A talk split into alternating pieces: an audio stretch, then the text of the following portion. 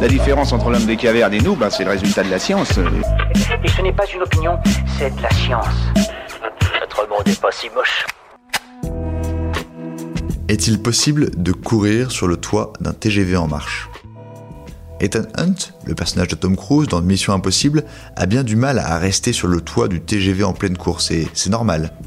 La faute au vent créé par le déplacement du train, c'est le facteur limitant.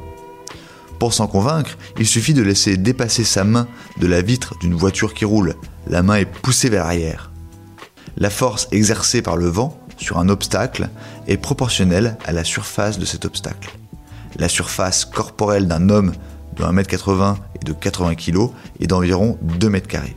En supposant qu'un tiers de cette surface, celle qui fait prise au vent, soit 0,66 m2, est soumis à la pression du vent, on obtient approximativement une force de 343 newtons, ce qui correspond environ à 35 kg de poussée quand le train roule à 100 km/h.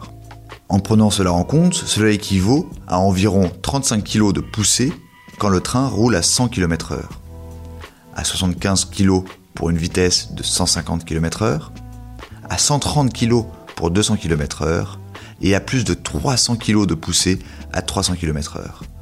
Par conséquent, on risque de tomber dès 150 km/h et on s'envole à 300 km/h. Voilà. Il ne reste plus qu'à vous remercier de votre attention. Au revoir.